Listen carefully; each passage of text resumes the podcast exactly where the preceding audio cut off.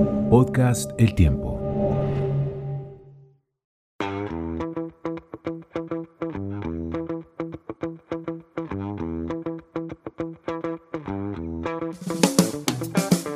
El tiempo del brunch.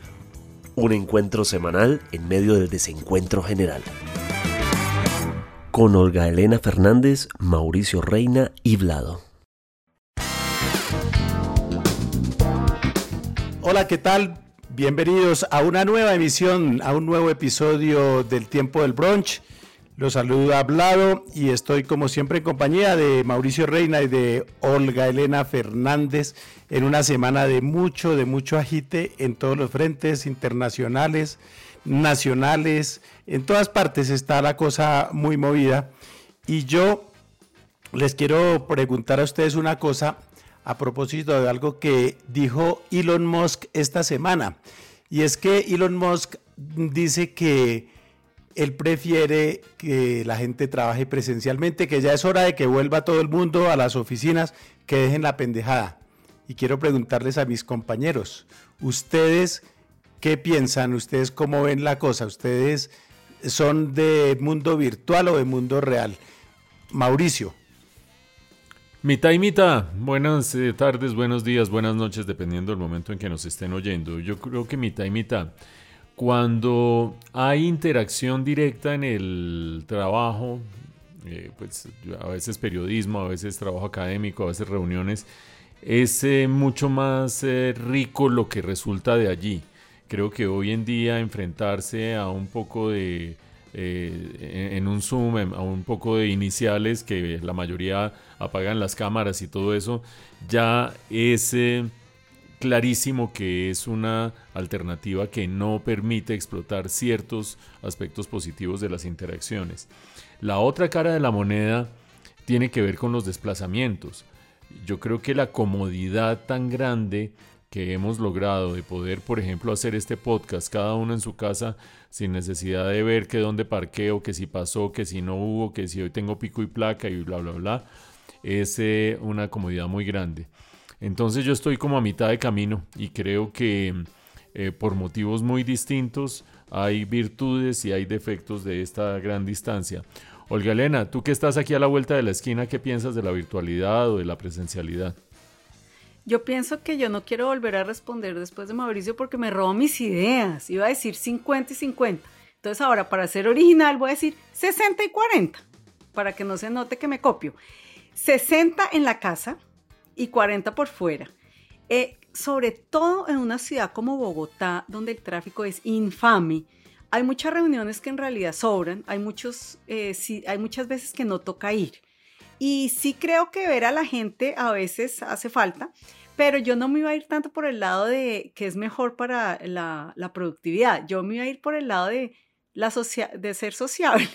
me encanta almorzar, me encanta con los compañeros de trabajo, me encanta tener pretexto para sentarse uno a hablar paja media hora. Entonces yo quisiera más ver a la gente, no por ser más productivo, sino por ser más sociable. Y, y lo que ya dije del tráfico, entonces 60-40. Tu lado. Yo es que como casi toda la vida profesional mía ha sido en mi casa, he tenido oficina en, en algunas etapas de la vida, tuve oficina en Semana, tuve oficina en el periódico La República, en el periódico El País de Cali, etc. Mm, y a mí me gusta, realmente a mí me gusta el trabajo presencial. Entonces yo, la verdad, como diría Tiro Fijo, lo que haya, ¿no? Mientras, mientras haya trabajo, no importa dónde sea. Pero si me tocara escoger una de las dos y no esta cosa combinadita de que mitad y mitad, 60, 40, 50, 50, yo optaría por el trabajo presencial. Si me tocara escoger una de las dos alternativas, a mí me gusta, por ejemplo, ahora eh, cuando uno eh, hace esto por aquí, a pesar de que tenemos video y todo, no es lo mismo que estar juntos ahí, una mirada, se le cae a uno algo y uno mama gallo, eh, un, gesto, una cosa de esas. Hay muchas cosas de lenguaje no verbal que, que ayudan mucho en la interrelación con las demás personas. Entonces, si tocara escoger entre los dos, que era la pregunta inicial, yo voy por lo presencial. Mis compañeros han puesto sobre la mesa uno de los aspectos de esta discusión que quiero dejar medio suelto para una próxima reunión y es el de... ¿Lo quiere dejar 50-50, medio suelto, mitad suelto y mitad no tan suelto? exactamente, exactamente. Y se refiere a los almuerzos con compañeros de, de trabajo. Eh, Olga Elena dice que le encantan los almuerzos con los compañeros de trabajo y eso depende mucho de eh, cómo se lleve la dinámica del grupo. Una buena conversación es una cosa muy difícil de encontrar, ¿no les parece? Una conversación donde alguien no se tome la palabra y hable todo el tiempo, o una conversación donde alguien se tome en serio la argumentación, oír al otro, decir la idea propia, construir. Los almuerzos de trabajo suelen ser es un como una eh, exorcismo en el que cada cual bota todas sus neuras y, nadie oye a nadie y, eso es terrible. Lo único bueno que dejan es eh, fotos como una que me mandó mi amigo Vlado hace dos días. ahí se está riendo. Una foto de 1995 donde estábamos trabajando juntos en semana y está en blanco y negro la foto además como corresponde y nos la tomamos en el parque de la 93 eh, en una salida a almorzar con Pilar Calderón y, con Mauricio Sáenz. Pero bueno, más allá de cualquier cosa, esa foto no habría podido tener lugar si uno estuviera trabajando por Zoom, por ejemplo. ¿Qué, tal cambiar eso por un pantallazo? No es lo mismo. Un, pantallazo, pues sí, un recuerdo será, pero, pero no es lo mismo que uno haya agarrado de un poste, la otra hablando por celular, el otro posando ah, en el sol. No, eso, eso no tiene comparación. Otro día, Olga Elena, no, después seguimos de eso, pero es que cómo no digo lo que quiero decir. Es que yo me imagino, yo me imagino que si uno trabaja, no sé en qué trabajo, donde todos los días es lo mismo, de pronto los almuerzos de trabajo no son tan chéveres, pero yo que casi toda mi vida he trabajado en televisión, es muy divertido porque uno a veces sale con los compañeros periodistas que vienen de traer un chisme, no, un chisme, no, una chiva, perdón, o una noticia grande. Luego entonces almuerzo uno con los camarógrafos que tienen, ay, usted vio que en tatá, y luego otro día almuerza con los editores. Entonces es como muy variado y por eso me parece que hay mucho chisme, aunque no debería decirlo, sino chiva, pero me parece que es muy variado y por eso es muy chévere. Pero entonces dejando mis chismes atrás, ah, le doy la palabra hablado o Mauricio los temas, ¿qué vamos a hacer? No, yo voy a meter más a rapidito, ya que Mauricio mencionó nuestro trabajo en semana. Uno de los planes más deliciosos que había era ir por lo menos dos veces por semana a Tango Discos, ¿no, Mauricio? Sí, donde Alvarito. ¿Qué, tal ese plan? Es que ese era un plan delicioso, eh, que además era una maravilla porque Álvaro Roa, Álvaro Roa eh, le conocía a cada quien el gusto y decía, mire, me llegó una cosa que le va a gustar y generalmente atinaba. Y si uno se lo llevaba, el CD, para la casa, lo oía y no le gustaba, uno volvía y él se lo cambiaba. ¿no? Era así, era una cosa como de tienda de pueblo, y ahí cerquita de la 93, eh, a la vuelta del parque del, del centro 93, y era un planzazo almorzar y después la reposada, entre comillas, era ir caminando hasta Tango Discos y ver qué íbamos a comprar, íbamos a veces con, con Chacho, íbamos otras veces con Oscar Montes, íbamos a veces con, con eh, Bernardo, ¿qué era? Bernardo de la se me fue la paloma, y que lo tenemos eh, súper presente a Bernardo. Y María Paulina Ortiz. Y María, y, María Paulina Ortiz. Era un planzazo ir uno, y además uno iba sin plata y él le, apuntaba a uno. Y cuando pagaban, entonces uno llegaba, le debo tres CDs o cinco o los que fuera. Eso era un planzazo. Y eso uno se aísla mucho cuando trabaja en la casa. Bueno, pues ya que hicimos tan buenas memorias de esos momentos que podemos volver a hacer porque no nos han prohibido salir a almorzar nosotros tres, pues yo le digo a Mauricio que tal vez ya presentemos los temas porque se nos va a ir todo el programa aquí hablando pues de almuerzos. Te agradezco, ¿no? Pues sigámonos dando la palabra a cada uno de esa manera. Solo quiero anotar una cosa, Olga Bernardo Vasco se llamaba, Bernardo Vasco. Con tu venia, con tu venia. Quien haya conocido Tango Discos, que de hecho todavía tiene sucursales, está la sucursal de Avenida Chile, que yo sepa. Y en la 85, en la, no, en la, en la 89, una cuadra más o menos al sur de la 90, donde no hay calle todavía, en el costado occidental, ahí todavía tienen otro local. quedó clarísima la instrucción. En la 89, una cuadra al sur de la 90, donde no hay calle todavía. No hay calle, pero es como la, equivale como a la 89 más o menos. Bueno, donde no hay calle todavía. Muy bien. Eh, una de las cosas más sorprendentes de Alvarito Roa es que despistaba mucho. Porque no sé, si uno va a Tornamesa y se encuentra a Camilo de Mendoza, uno dice, este man se dedica a los libros y se dedica a los discos, no hay alternativa. Y es huraño y de pronto pasa por ahí, saluda, pero este man sabe de, de lo que está hablando. Álvaro sabía perfectamente de qué estaba hablando, pero despistaba porque parecía que fuera que estuviera de paso por allí, no que fuera el dueño, ni que supiera de música, ni que supiera de libros. ¿Sí o no, Bladito? No, Alvarito era fantástico no se dejaba invitar a nada. Yo después de muchos años un día logré invitarlo a comer a mi casa, pero él no le gustaba, él era todo huraño, él salía de la oficina, además porque su esposa trabajaba con él carito, Carolina, él salía de, la, de su casa directo a Tango Discos y de Tango Discos a su casa, era todo ermitaño, todas estas cosas, pero era fantástico y como dice Mauricio, uno no se lo imaginaba y allá se encontraba uno periodistas, artistas, intelectuales, escritores, una cantidad de gente de la más variada. Ya, con esto, con esto termino.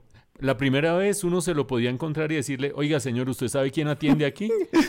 Y era el dueño y el que sabía más que cualquiera. Pero bueno, Vamos a hablar de otra cosa el día de hoy, aparte de, Tango Discos. Un saludo para Alvarito. Primero, evidentemente, telenovela electoral. Se acabó la primera vuelta, vamos para la segunda vuelta. Una segunda vuelta sorprendente, sorpresiva y que genera muchas emociones y muchos interrogantes que vamos a abordar, por supuesto. En segundo lugar, algo que está tan presente en la vida cotidiana, pero que uno pocas veces reflexiona sobre ello, y es las masacres de Estados Unidos han vuelto a sacar a flote el tema de, bueno, nosotros al fin que somos una especie gregaria, somos una especie depredadora de nosotros mismos, ¿cómo es posible que pasen estos niveles de violencia? ¿Qué nos dice eso sobre nuestras, nuestra empatía, falta de empatía y sobre, cualquiera dirá, no, es que son una mano de enfermos. Bueno, veamos la cantidad de muertes que hay en Colombia igualmente por la vía violenta. Vamos a reflexionar un poco sobre ese tema de las masacres. Y finalmente, se celebraba por estos días, pero se ha aplazado, el Día del Padre. Y no obstante que se haya aplazado por cuenta de las elecciones, pues empieza a sonar esa fecha del Día del Padre y todo el mundo se pregunta ¿Estamos ante un compromiso comercial o esto qué nos dice sobre la relación con nuestros padres, con nuestro padre, vivo o muerto a estas alturas? Vamos a hablar un poquito de eso, quizás nos pongamos un poco nostálgicos o quizás no. Entonces, eh, después de planteados los temas, yo quiero darle la palabra, después de esta cortinilla, a Olga Elena. Bueno, pues cada vez más cerca el capítulo final de la telenovela electoral y hace poco pues fue uno muy importante, pero como ya todos sabemos los resultados, no siento que tenga sentido que nos pongamos a hablar de quién ganó porque todo el mundo sabe. Lo que yo los quiero invitar hoy es a que hablemos de diferentes cosas que a cada uno de nosotros nos haya llamado la atención, por absurda, por sorprendente, por buena de pronto, por lo que sea, de cualquier tipo que tenga que ver con las elecciones. Y yo voy a empezar, si me lo permiten, por decir mi primera. Y es que a mí sí me sorprende cómo ahorita en este momento los fanáticos de cada uno de los candidatos finalistas están desesperados buscándole al contrincante un defecto y a su propio candidato una virtud para resfregarla y refregarla y refregarla. Entonces, por ejemplo, esta semana no se ha hecho sino hablar constantemente y mandan memes y videos y todo de que el señor Hernández es machista y misógino y entonces andan mandando un video todo el tiempo. Y yo no es que esté diciendo que no lo sea, claro que es machista y misógino, pero también es cierto que el video está editado. Claro, él sí dijo eso, pero al editarlo de cierta forma queda aún peor de lo que hubiera dicho. Pero a lo que yo quiero llegar es que nadie se detiene a pensar más allá. Si el señor es tan machista y tan misógino, su esposa es la gerente de una empresa hace veintipico de años, o sea, la señora no está en la cocina como él dice. Entonces yo quisiera saber eso en realidad cómo es que funciona. Pero entonces si uno en algún momento llega a decir, oiga, el otro candidato, miren quién es la esposa, la esposa ha dicho en entrevistas que ella desde antes de casarse lo único que quería era tener varios hijos y estar en su casa y, y ser, eh, eh, estar en la cocina haciendo floreros y ser ama de casa. Entonces, si lo dice el candidato que a, mí me gusta, que es Petro, entonces está, ya me enredé. Si lo dice uno está bien, si lo dice el otro está mal. Entonces aquí yo lo que pienso es, tanto que le han criticado al señor Rodolfo Hernández que haya dicho que las señoras tienen que ser amas de casa, entonces que la señora al, Alcocer, Verónica Alcocer, vote por él, porque a ella le gusta exactamente hacer lo que el señor Hernández propone. Entonces, esta es una de mis primeras, em, de lo que quiero decir que me ha llamado la atención de esta semana. Les voy a dar la palabra a ustedes, no sin antes decir, y antes de que me insulten y me digan que es que soy de Rodolfo y que entonces a mí me gustan las mujeres en la cocina, aclaro que no. Yo ni me casé, ni tuve hijos porque no quería ser ni esposa, ni quería ser mamá, y a mí no me parece que las mujeres tengan que estar en la cocina, para mí las mujeres tienen que estar trabajando y eso es lo que he hecho toda la vida y es una aclaración, hay un paréntesis para que después no me digan que debe ser que yo estoy de acuerdo con el señor Hernández. Pero lado así rapidito, ¿qué quisieras hoy pensar en voz alta aquí con nosotros sobre lo que pasó? Bueno, voy a hacer una pequeña un pequeño matiz sobre lo que, lo que acaba de decir Olga Elena, y es que la diferencia es que la señora Alcocer escogió ella. Eso, lo escogió. No fue que Petro la obligó. Salvo, es, lo único. Y aclaro que yo tampoco soy petrista, yo no pienso votar. Mi voto, y una vez lo digo, yo voy a votar en blanco, a mí ninguno de los dos me convence. Pero aclaro. Sí, sí, pero también quiero, o sea, dejemos eso claro. Ella lo escogió, Petro no la obligó. Por el otro lado, el otro dice, la mujer debe estar en la casa y sin embargo la esposa es una supergerente hace 20 años. Entonces, ¿quién los entiende? Siga ya, solo esa interrupción. No, yo nada más quería hacer esa, esa acotación eh, solamente. Eh, a mí me gustó, obviamente, de la telenovela electoral, me encantó que hubieran sacado de circulación al uribismo, por lo menos así en primera persona, el candidato uribista puro, pura sangre, matriculado y todo, por más que eh, trató de meter en el closet al expresidente, el candidato uribista se fregó, quedó eliminado y anunció su voto por Rodolfo Hernández. Pero lo que ocurrió y que me parece más interesante es que el uribismo, como lo conocemos, quedó sepultado. Obviamente quedan congresistas uribistas, quedan unas fuerzas y eso, pero eh, por primera vez en 20 años no haber en la presidencia alguien de la cuerda de Uribe. Que puede que haya eh, acuerdos y puede que haya uribistas en la campaña de Rodolfo y, que muchos uribistas salieron en desbandada a, respaldar a Rodolfo. Sí, pero eso no ha sido tan, tan claro. ¿Por qué?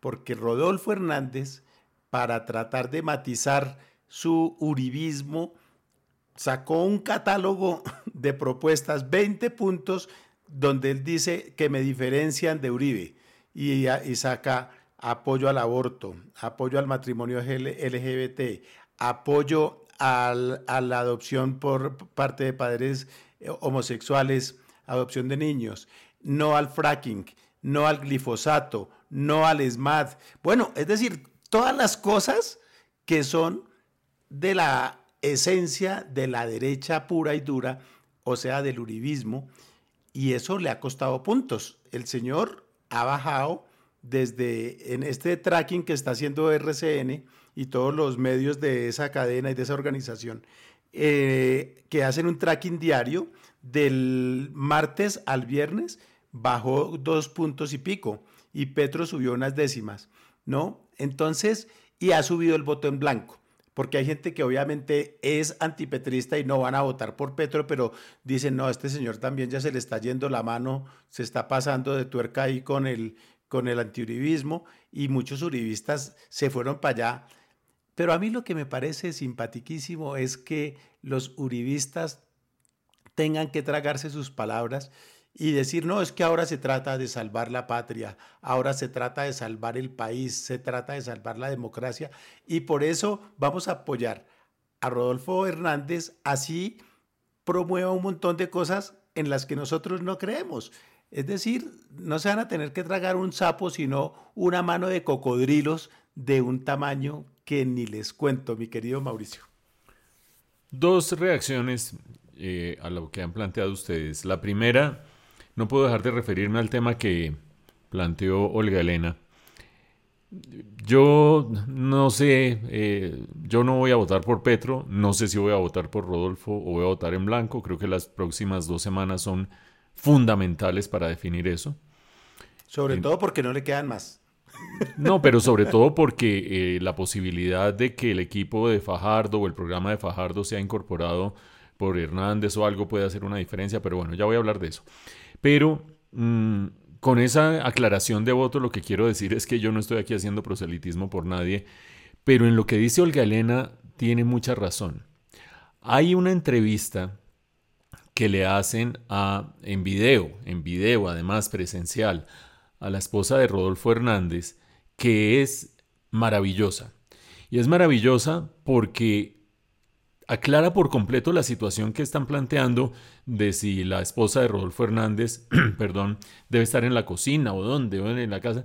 Esa señora no solamente lleva 20 años al frente de la empresa, sino que es de armas tomar y es absolutamente francota y es sincera y dice cosas a veces inadecuadas políticamente sumisa, incapaz, guardada planchando, nada por donde ustedes quieran. Entonces, yo creo que Rodolfo Hernández puede decir lo que sea, pero cuando uno ve la esposa que tiene y ve a la mamá que tiene, porque no sé si han visto imágenes de la mamá Imágenes que a mí no me enorgullecen ni mucho menos con el segundo tema que vamos a tratar el día de hoy, pero con el arma en mano y el arma debajo de la almohada para defenderse en caso de que lo necesite, uno dice, ay, me muero de la risa que si Rodolfo Hernández va a ser eh, misógino y no va a respetar a las mujeres. Las dos mujeres que tiene, la mamá y la esposa, hablan por sí solas. Pero dejando eh, de lado ese tema, yo sí les quiero decir que a mí lo que más me llamó la atención de ese resultado de primera vuelta es que estamos ante un escenario muy complicado, porque la emotividad se ha tomado la capacidad de razonamiento que pueden tener los distintos observadores en Colombia, muchos de ellos por lo menos. Entonces los de un bando dicen, ay, qué bueno, ya le apareció un gallo que puede hacer que Petro no gane. Y como dice Blado, se tragan todos los sapos, no ven ningún defecto, no ven ningún error, absolutamente nada. Y los del otro lado dicen, no, pues es que Rodolfo Hernández es un salto al vacío y no sé cuántas más cosas. Creo que esa sobresimplificación impide que veamos que estamos en una situación muy complicada. Es cierto que eh, eh, digamos que la opción de Petro para muchos es un salto al, abismo, pero para otros es la de Rodolfo Hernández un salto a lo desconocido. No sabemos eso qué podría significar. No, que es que eso significa que no va a haber Petro. Sí, pero Rodolfo Hernández es necesariamente mejor, sí o no. Y creo yo que cuando uno revisa los programas de los dos candidatos, revisa los equipos de trabajo de los dos candidatos, pues que en el caso de Rodolfo Hernández se reducen por ahora a Ángel Becasino y a 13 pelados, como él mismo los llama, pues dice, hijo de madre, estamos en ante unos escenarios muy complicados. Lo más destacable de ese eh, resultado de primera vuelta es que estamos, Olga Elena, ante unas opciones lamentables desde mi perspectiva riesgosas desde mi perspectiva, unos grandes interrogantes desde mi perspectiva. Alguien levantar la mano y dice, pues mejor un interrogante con Rodolfo Hernández que una certeza con Gustavo Petro. Es posible que esa frase sea sonora y sea contundente, pero no quita el que la incertidumbre es algo que rodea la opción de Rodolfo Hernández, Olga Elena.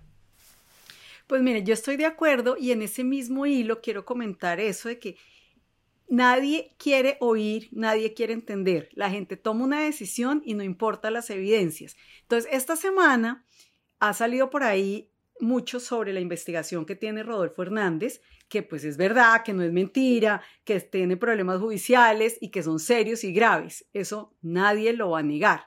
Pero entonces volvemos. Los de Petro se pegan de eso para decir que qué horror, cómo un candidato puede estar con problemas judiciales, esto es gravísimo. Y entonces, ¿qué pasó, por ejemplo, con la famosa bolsa de plata de Petro? Alguien va a decir, ay, la Corte, ¿quién fue? La Corte Suprema no, no quiso investigar eso. ¿Pero por qué? porque ya había prescrito, ya había prescrito toda opción penal porque el video era del 2005, pero nunca nos aclararon y nunca nos quedó claro ni de dónde venía la plata, ni de, quiere decir eso que Petro sea inocente. Entonces, vuelvo a lo mismo. ¿Por qué esa ceguera? ¿Por qué si uno muestra las dos cosas, las dos partes, entonces empieza a recibir todo tipo de insultos. Mi insulto favorito de esta semana es que me dijeron, claro, es que como usted y su presidente Duque, o sea, yo, yo y mi presidente Duque, ¿de dónde sacan eso? Debe ser porque como no estoy en la campaña de ninguno de los dos haciéndole fuerza, entonces a veces critico un lado, un bando y a veces critico el otro, decidieron que entonces yo era duquista. Entonces a mí eso sí me parece terrible, todavía faltan dos semanas, tres, ya no sé cuántas. Dos, que dos y dos, días. Que va a ser cada vez peor ese, esa ceguera, esa ceguera, ese no querer ver. A mí eso es lo que más me tiene mortificada y impresionada. Lado, ¿tú qué más? No, pues eh, yo, en consonancia con lo que dice aquí mi compañero panelista Mauricio, mm, yo creo que estamos en, una, eh, en un escenario de verdad indeseable. Ya no tenemos autoridad para burlarnos de Perú que porque tenía dos candidatos fatales a la presidencia, como Keiko Fujimori y Pedro Castillo. Ya no podemos chillar que porque eh, en Chile o en Brasil o en Nicaragua, donde sea, porque tenemos dos candidatos que no nos dan tranquilidad, que son populistas los dos. Ahora aquí la escogencia es entre qué populismo queremos, porque es que esa es la cosa. Es que es un populista, pero la conclusión es, sí, pero es mi populista. Como decían los gringos de Somoza, papá, ¿no? es que le decían los asesores al presidente de la época, pero es que Somoza es un criminal, es un tal por cual. Y respondía el presidente, sí, pero es nuestro tal por cual. Entonces, aquí los bandos están divididos y ambos saben que los dos son unos impresentables, pero es nuestro impresentable, ¿no? Porque la política, como ya lo hemos comentado también acá, eh, la política es el arte de la contradicción. El fanatismo enseguece, suaviza los defectos de su líder y agudiza los del adversario y todas estas cosas. Y lo que sí es cierto es que eh, paradójicamente, desde ciertas movidas, uno ve que Petro quiere situarse como el candidato que nos da tranquilidad institucional y estamos viendo al señor eh, Rodolfo Hernández como el candidato que es el, volador sin palo, que no sabemos con qué salga, si a los seis meses decide cerrar el Congreso, eh, no, eh, armar, montar una constituyente, hacer quién sabe qué cosas, por ese carácter y ese temperamento. La pregunta, ¿será que su vicepresidenta lo puede atajar? ¿Será que si llega a Fajardo lo puede atajar? ¿Será que alguno de los que están metiéndose ahí a esa coalición lo puede atajar? Y lo mismo por el otro lado. ¿Será que eh, a Petro lo puede atemperar alguien como Alejandro Gaviria? Y así, esas cosas se quedan ahí y se nos van a quedar eh, en, en, pues, en una incógnita hasta que esté gobernando el que gane. Lo único que yo tengo claro, y por eso es que voy a votar en blanco, nadie yo creo que es muy difícil que yo cambie mi voto, para no decir que nadie, pero, mm, pero lo, lo único que yo tengo cierto es que no estamos entre malo conocido y bueno por conocer, sino entre malo conocido y malo por conocer. Bueno, yo antes de darle paso a eh, Vlado para que nos presente el segundo tema, quiero hacer una reflexión final. Primero, dejando claro que sabemos que cualquier cosa mala que uno diga del candidato de la preferencia de alguien que esté frente a uno, inmediatamente, como dice el Galena, lo va a descalificar. Puede ser el mejor amigo de uno, puede ser la hermana de uno, puede ser el hermano de uno, apenas uno trate de hacer una argumentación mínimamente complejas sobre los dos candidatos. Ah, claro, es que usted se volvió petrista. Claro, ahí está pintado rodolfista antiinstitucional. Entonces, bueno, sé que me voy a someter a eso. Pero mi reflexión para compartir con estos compañeros que han mostrado tanta apertura de mente, a pesar de que no me estén parando bolas en este momento, es... Yo sí. Lo estamos Regaña escuchando. Mauricio, pero está por haciendo la caricatura de la Deutsche Welle, hermano. No, no, no, no, estoy Sí. jugando con un marcador. Ah, bueno. Pero la En cambio, yo, en, en cambio, yo sí así con mis 32 Gracias, sentidos. Gracias. Voy a hacer un pop quiz para mí que ustedes no me lo han preguntado. ¡Plin! Y es el siguiente. ¿Cómo veo yo, Mauricio Reina, punto de vista personal, que me va a doler sangre de parte de todos los que piensan de una manera distinta a los dos candidatos en cuatro categorías que son clave para este país? Una, la intervención del Estado en la economía los veo por igual. Por ejemplo, Rodolfo Hernández propone subir aranceles, denunciar los TLCs, controlar precios en medicinas, controlar precios en los servicios médicos.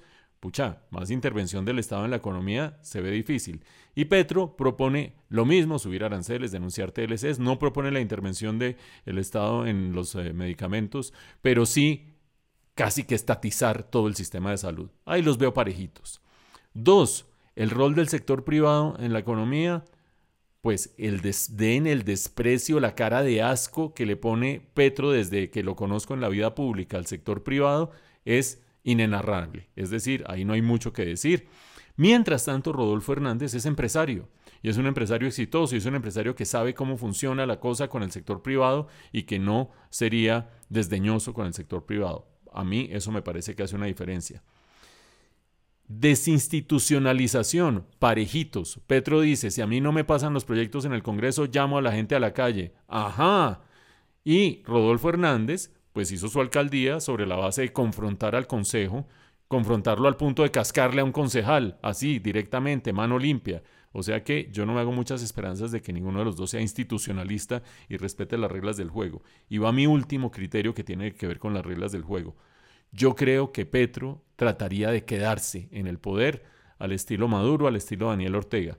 No creo que Rodolfo Hernández trataría de quedarse en el poder, entre otras cosas por la edad que tiene, 77 años, pero también porque no le veo como un proyecto eh, que cuando uno lea su programa encuentre aquí hay corporativismo. En Petro sí hay corporativismo, es inflar el Estado y repartirlo por pedazos a distintas partes interesadas, que es la mejor manera de perpetuarse en el poder. Qué pena el pop quiz, pero, pero quería pues como que no fuera esto solamente una adjetivación y, un almuerzo de amigos de, de la oficina que todo el mundo lo que hace es exorcizarse. Pladito. Pues Mauricio, usted ahorita cuando habló de la edad del ingeniero, me hizo acordar de una declaración que en una entrevista hizo precisamente el ingeniero esta semana, y es que le preguntaron qué papel va a jugar Ingrid en su gobierno. Y él dijo, van a ver por qué me estoy riendo, porque él dijo, pero ella ya está, ella ya no es tan joven. Tiene 60 años, ¿no? Y él dice, pero ella ya no es tan joven. Entonces, pues indudablemente me, me, causó gracia, pero sí yo veo complejo el tema por donde uno lo mire, mis queridos amigos. Olga Elena. Pues yo creo que los próximos cuatro años va a haber mucho trabajo, difícil para los periodistas y muy bueno para los caricaturistas. Pero entonces, dejamos por ahora por aquí para que nos vayamos a otro tema que Vlado nos va a contar después de la cortinilla.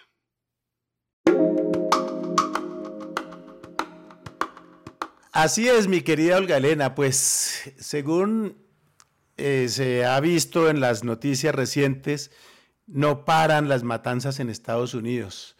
Ha habido este año más de 200 tiroteos masivos en ese país. Un tiroteo masivo se considera aquel en el cual hay cuatro víctimas heridas o muertas, cuatro, cuatro víctimas, cuatro personas que terminan de alguna forma afectadas y eso no incluye al agresor. Entonces, cuatro víctimas. En Estados Unidos este año ha habido 212 tiroteos masivos, ¿no? Y esto es de hace unos días, esta eh, estadística, ya quién sabe cuántas más han ocurrido, ¿no? Y ha habido un saldo este año, oigan, oigan, oigan ustedes esto, ha habido en un año 7.626 personas muertas en tiroteos. El año pasado se registraron 20.920 muertes a bala. Eso es una cifra de verdad escalofriante. Lo que pasa es que uno mira eso y eso es muy espectacular y todo eso. Pero si en Estados Unidos llueve, pues por aquí no escampa. Según datos de la policía, aquí en el año 2021 perdieron la vida en forma violenta en Colombia 13.700 personas, la mayoría de las cuales fueron asesinadas con armas de fuego. La gran diferencia con Estados Unidos es que se supone que aquí está restringido el comercio y el uso, el porte de armas de fuego. Porque en Estados Unidos uno lo compra con la, con, la licencia de conducir. No, en estos días alguien ponía un, un, trino muy interesante donde decía, en Estados Unidos no se puede tomar trago a los 18 años, no se puede hacer una reserva en un hotel, no se puede eh, ser empleado conductor de Uber, etcétera, etcétera. No, pero sí se puede comprar un rifle. ¿No? Es una cosa absurda, es una cosa ridícula. En nuestro país se supone que nadie puede comprar armas a menos que tenga unos permisos especiales y todo eso, pero sabemos que el mercado negro, el mercado ilegal de armas es una cosa muy, muy activa. Por eso resulta paradójico que a pesar de estos datos tan escalofriantes, aquí y allá obviamente esos datos, pero en Colombia hay algunos que insisten, como la senadora María Fernanda Cabal, en levantar las restricciones para la comercialización y el porte de armas de fuego. Y yo me pregunto, ¿están locos o será que el loco soy yo? Pero lo, lo que les quiero preguntar a ustedes es algo relacionado con esto indirectamente. ¿Ustedes han manejado alguna vez un arma de fuego? Y arranco entonces, pues, por Galena. Y como por las niñas, que manejamos tantas armas de fuego. Claro, ladies first. Porque usted, como es una señora de armas tomar. Y tal vez les sorprenda mi respuesta, porque sí, he disparado.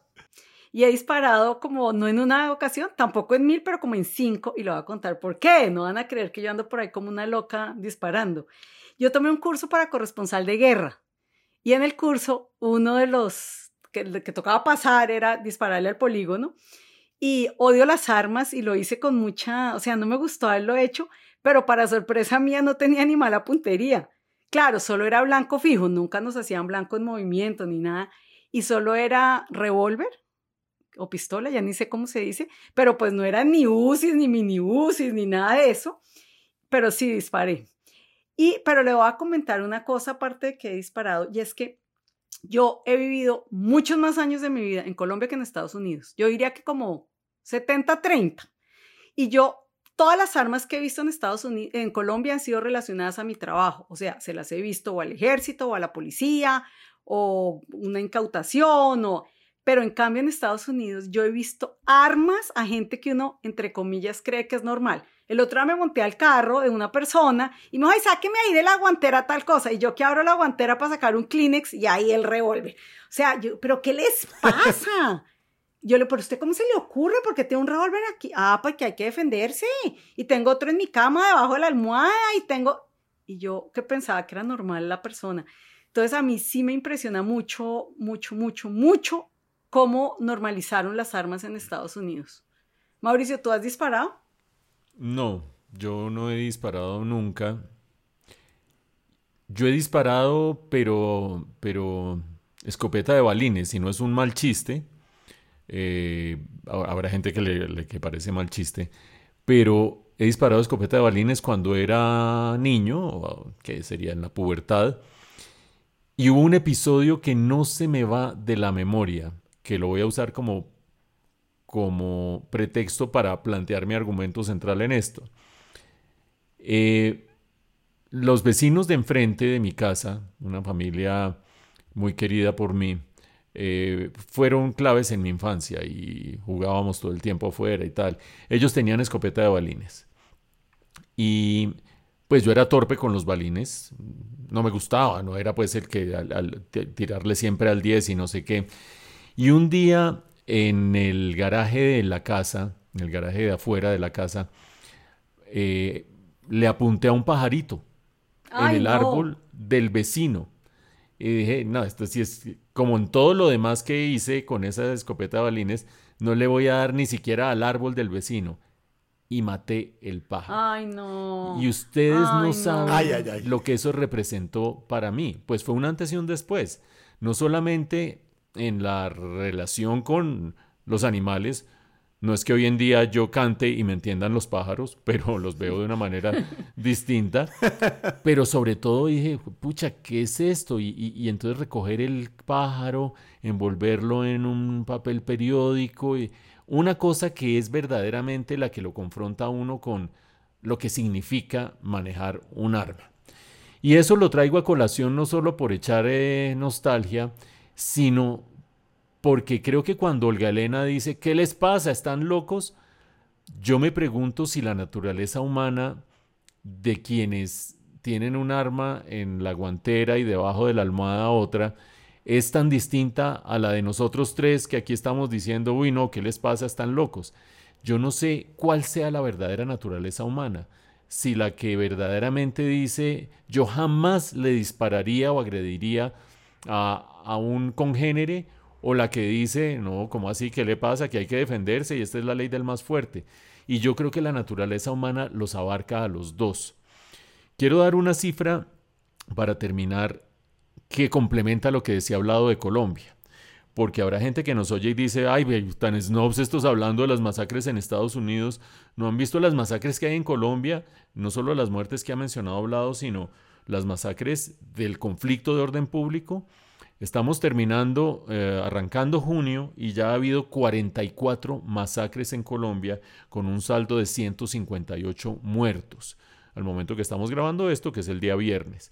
Eso quiere decir que aquí también estamos medio locos, pero habrá gente que dice, no, los problemas de las masacres en Colombia tienen que ver con un objetivo ulterior, no justificable, pero está el narco, está el que tiene el negocio ilegal de la minería, está el que no sé qué, y mata por eso. Horroroso, pero tiene ese objetivo ulterior.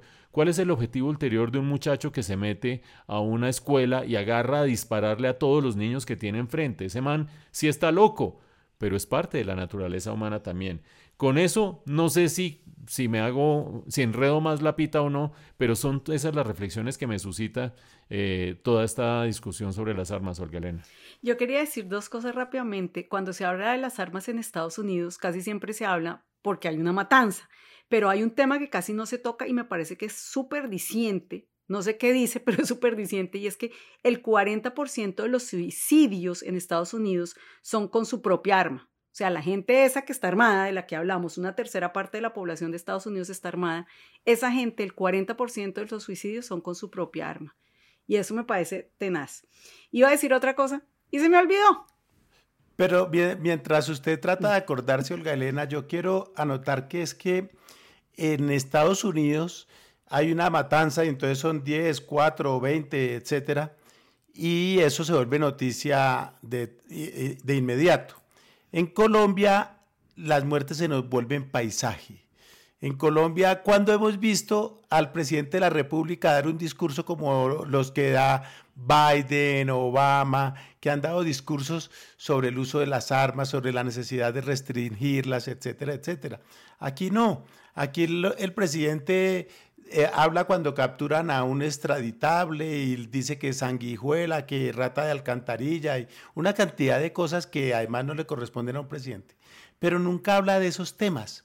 Aquí se nos volvió paisaje, aquí los ministros del gobierno de Duque han tratado de minimizar eh, muertes diciendo, no, es que eso era por un lío de ropas. No importa por la razón que sea, porque lo escupió, porque lo robó, porque le mató al hermano, por la razón que sea, en este país no existe la pena de muerte. Los militares, los generales de la policía salen y dicen, ah, eso fue un ajuste de cuentas, como diciendo, ya, eso, ya, qué caray, no, eso es problema de ellos, eso ya, ¿no? Entonces, se ha naturalizado de una manera tan absurda el, tema de las muertes que lo, eh, nos acordamos de esa frase eh, terriblemente popular en una época que decía, algo habrá hecho. Si lo mm. mataron, por algo fue. No era porque fuera un angelito. No estaría recogiendo café. No estaría cogiendo café, correcto, ¿no? Entonces, eso mm, eso hace una gran diferencia cultural, porque sí, nos horrorizamos, en Estados Unidos hay más armas que personas, ahí creo que es como el 110% 120. de personas, de, de 120% de armas con respecto a la, a la población de Estados Unidos en unidades.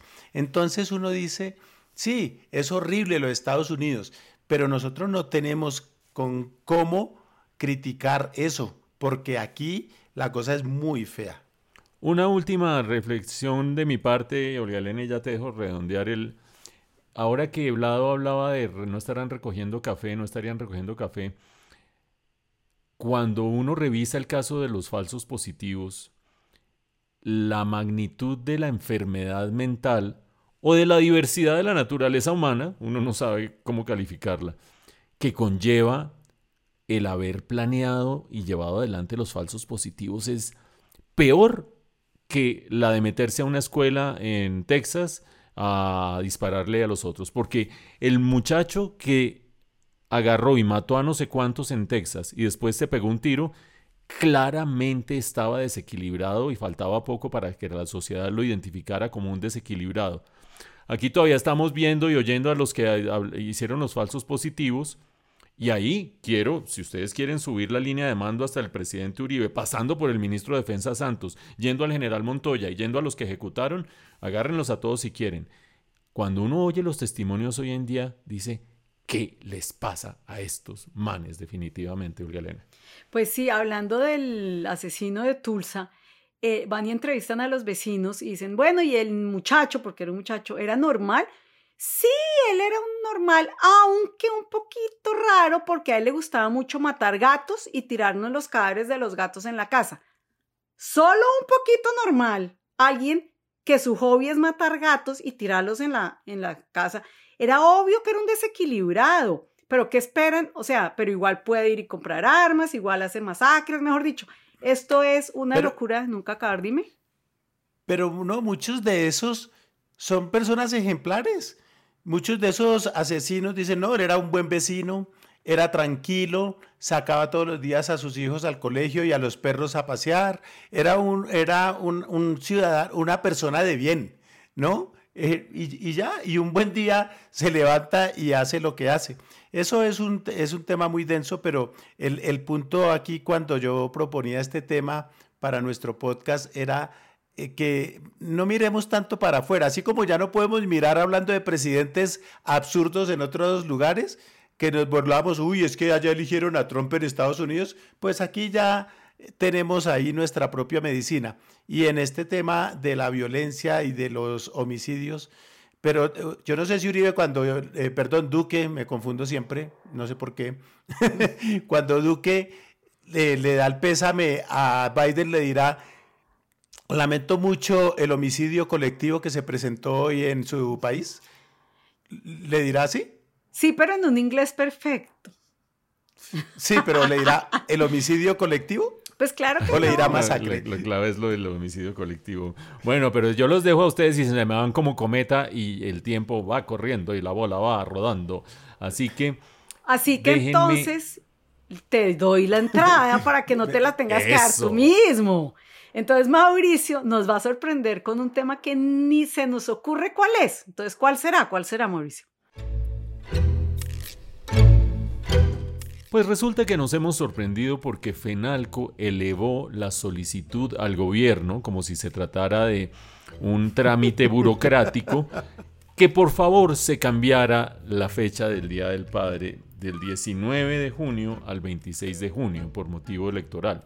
Una primera observación, esa vaina tan burocrática ya pone de presente el carácter de esa fecha, no friegue. No, el gobierno accede y entonces Fenalco pide y solicita y eleva y entonces todos nos ponemos de acuerdo. ¿Dónde quedó el amor? ¿Dónde quedó el afecto? ¿Dónde quedó la celebración familiar? No, esto es, tal, mejor dicho, el día sin IVA y el día del padre, parejitos y de la mano. Pero como nosotros queremos trascender la dimensión burocrática, comercial y mercantilista de esta fecha, hemos eh, propuesto el que cada uno cuente un poco cómo eh, es la relación con su padre o fue la relación con su padre y mm, a partir de allí también creo que esto es una reflexión sobre nuestra cultura. No quiero decir que cada uno de nosotros sea representativo de la idiosincrasia colombiana, una un país tan diverso en su población como eh, el nuestro, pero sí creo que más allá del anecdotario personal, algo nos dice o algo nos puede decir de lo que somos nosotros. Yo quiero que en primer lugar Olga Elena nos cuente cómo, cómo fue o es la relación con tu papá. ¿Tu papá vive? No, mi papá murió, murió hace 33 años. Eh, o sea, eso quiere decir que yo no era chiquita, yo ya tenía 32, ya ni me acuerdo cuánto tenía, 32 o 31 años pero de todos modos sí murió muy joven, porque él solo tenía 60 años. Entonces fue como oh, una cosa bien dura. En, yo fui la, tercera hija, pero los dos mayores eran hombres. Entonces digamos que fue la primera niña, como se dice. Y en mi época los papás no eran como los papás de ahora, que les hacen colita de caballo a la hija y le ponen moño y las ayudan a, a escoger la ropa para la fiesta. No, eso era la tarea de la mamá.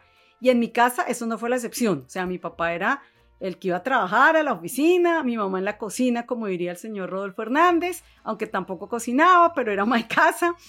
Y eh, la relación con mi papá, aunque buena, fue muy tensa en su momento. Hoy en día lo recuerdo con todo el cariño, con todo el amor. Siento que todo lo que hacía era para protegerme, porque él veía que la niña algo le podía pasar, pero en su momento era, ¿y para qué quieres estudiar? No, mejor te casas no, mejor te casas y tienes una familia. Entonces, para que me dejara estudiar, para convencerlo, no fue fácil.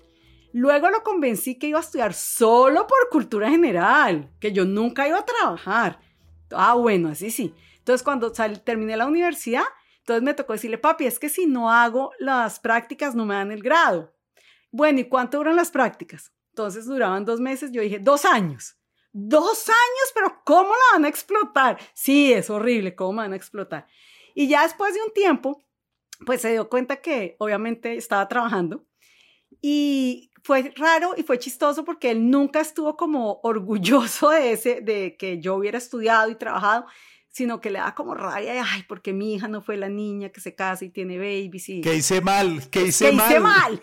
Pero mire que cuando ya se enfermó y ya estaba muy grave y ya se iba a morir, un día en esas conversaciones que uno tiene con la gente que se va a morir y nunca antes, me dijo que él estaba muy orgulloso y me dijo, gracias a Dios y a todos los santos, usted fue una rebelde y no me hizo caso. Me voy tranquilo de ver lo que hizo. Y sí, entonces esa fue la experiencia y hoy en día sí, sí me, me, acuerdo de mi papá, pues me acuerdo con, pues con mucha nostalgia, pero todo bueno, todo bueno porque siento que pobre, en su época eso era lo que creían que era bueno. Blado, ¿tú? No, mi relación, eh, yo soy de esas, de esas familias completamente disfuncionales, por arriba, por los lados, por, por todas partes, hijo de papás eh, separados, etcétera. Y nunca viví con mi papá. A mi papá lo, vi, lo veía los fines de semana y eso, pero ocasionalmente que él iba a la casa.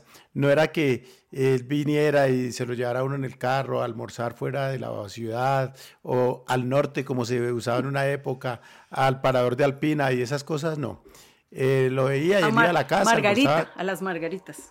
No, a las, no, las margaritas era muy, muy, muy local, era muy en Chapinero.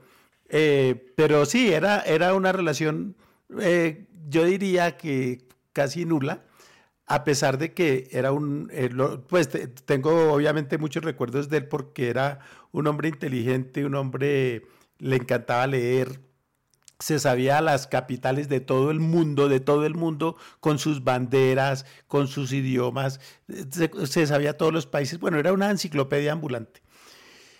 Eh, hablaba portugués y español porque su mamá era brasileña y era, era un tipo divertido, ingenioso y esas cosas. Pero no tuve una relación tradicional clásica de padre e hijo. El que ejerció esa función en mis primeros años, en mi infancia, fue mi abuelo, mi padrino, perdón. Mi padrino, que era un barbero de Armenia. Yo vivía en Armenia cuando, fui, cuando era niño. Me, yo nací en Bogotá y me llevaron a vivir a Armenia. Y el que ejerció eso fue mi padrino, que era un señor paisa de Marinilla, Antioquia, bravo, exigente, pero amoroso. Me daban unas muendas, uy, horribles. horribles. Era, era, me, daba, me daba unas muendas horribles. Yo no sé si me dio más de las que yo recuerdo o menos, pero me acuerdo que eran horribles. Pero eh, yo lo recuerdo con mucho cariño porque pues era mi, mi role model, ¿no? Y era un señor que era muy básico, no era muy instruido ni nada de estas cosas. Y siempre me encantaba que me peluqueara. Inclusive muchos años después de que yo me vine de Armenia y volví ya de adulto y tal, eh, la peluquería era una peluquería de barrio de medio pelo, literalmente hablando de una peluquería, ¿no? Y, y entonces yo tenía una novia en Armenia y un día le dije a mi novia, no, es que voy a ir a donde mi padrino a peluquearme. Y mi, y mi suegra, la mamá de mi novia, me dice, uy, pero Vladimir, ¿usted va a ir por allá? A peluquearse por allá. Y le dije, me peluqueó toda la vida de chiquito, ¿por qué no me va a peluquear ahora de grande? ¿No? Y a él, y a él le encantaba que yo fuera ya de grande a peluquearme y, hablábamos ya de grandes y, y, tal. Un día lo invité a Bogotá en avión y no quiso venir que porque le daba miedo. Dijo, no, ese aparato yo, yo, no, mijo, yo por allá no me subo. ¿no? Era repaisa, remontañero, pero amoroso.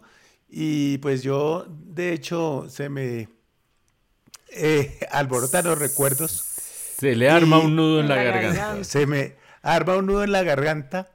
Y uno de mis primeros libros, tal vez el segundo, se lo dediqué a él con una dedicatoria que decía a Eduardo Alzate que afiló mi primer lápiz. Porque él le sacaba punta a mis lápices con su navaja, con su navaja con, con, con eh, mango de, de nácar, hmm. ¿no? esas navajas que eran como blanquitas, y él me enumeraba los, las hojas del cuaderno, de los cuadernos, me las enumeraba de uno a lo que fuera, 80 o a 52 hojas, a las que fuera, para que no le fuera a arrancar las hojas, y él me las revisaba, pero él me las enumeraba.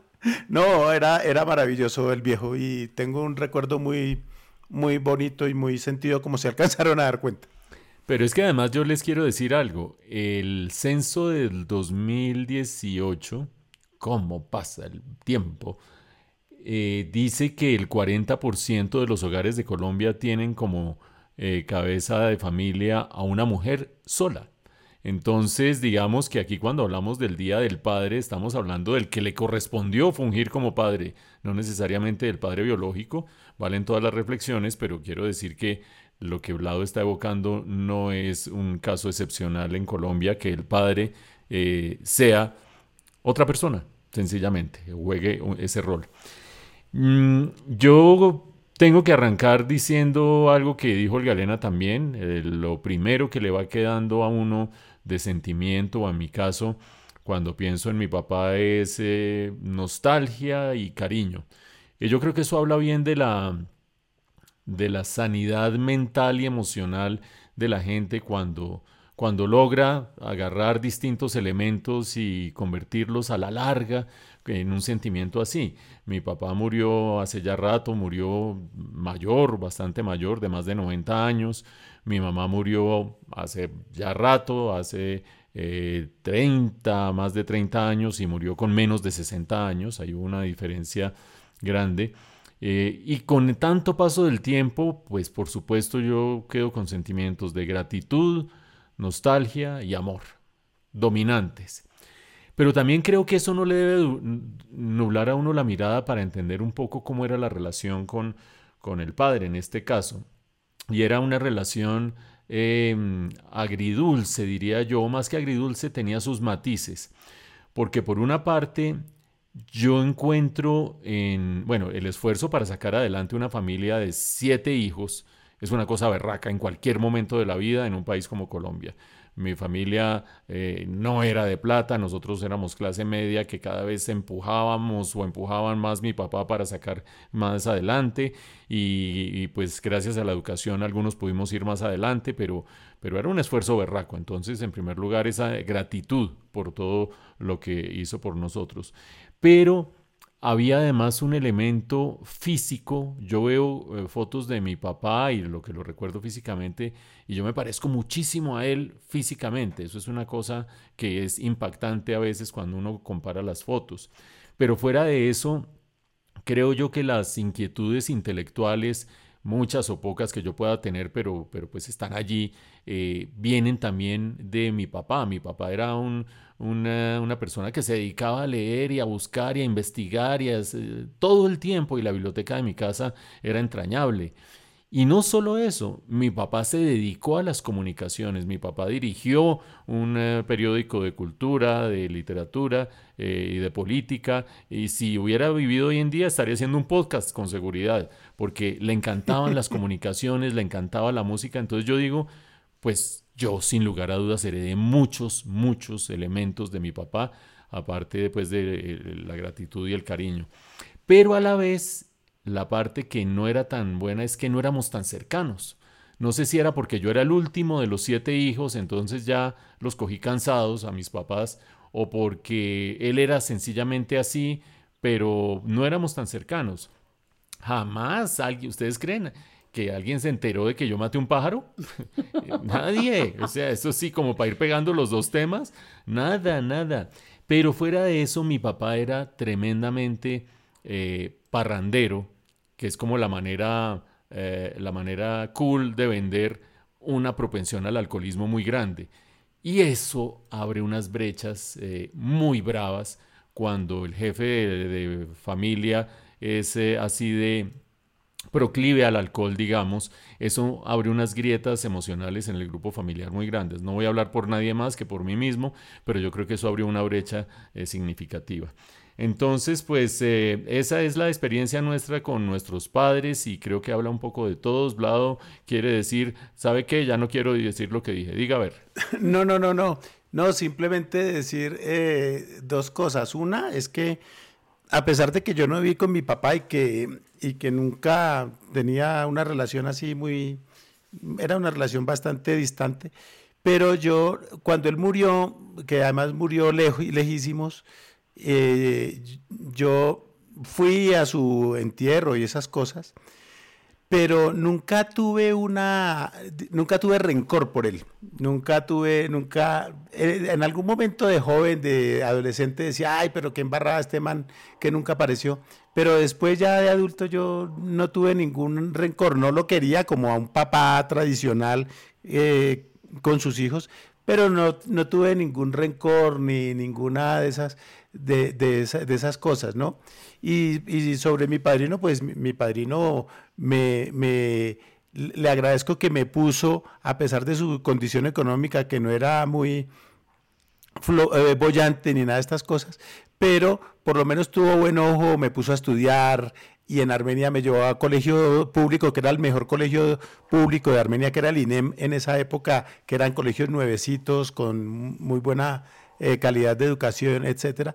Eso le agradezco porque él fue el que, el que hizo eso y escogió mi, mi colegio y, y me formó, no me, no me dejó ahí tirado ayudándole en la barbería a, que aprendiera a peluquear, sino que dijo, usted tiene que estudiar. Hmm. Sí, yo creo, yo creo que aquí lo que queda claro es que la relación padre-hijos y padre-hijas ha cambiado mucho con los años, ¿no? Yo veo a mis amigos que tienen hijas mujeres y son como amigos y las acompañan y las peinan y las llevan a la fiesta y se cuentan historias y le cuenta que mató el pájaro y entonces el papá le dice para qué mató el pájaro. Hoy, en la época nuestra, o por lo menos en mi casa, no, yo creo que en la época nuestra era muy distante, ¿no? El señor en la cabecera de la mesa era el que se servía primero, eh, luego los hijos y a la mamá le quedaba como decía, el papá era la pechuga, los hijos lo que haya y la pobre mamá el ala. Y yo creo que eso ya no es así, ¿no? Mm. Es cierto, esto, todas estas reflexiones, eh, aparte de alborotarnos la, la, nostalgia y los recuerdos, creo que sirven para caracterizar también cómo es parte de nuestra sociedad y cómo ha evolucionado parte de la sociedad. Entonces, si a ustedes les gustan estas conversaciones y si les parece chévere estas eh, evocaciones, no dejen de calificarnos en las distintas plataformas en que está este podcast.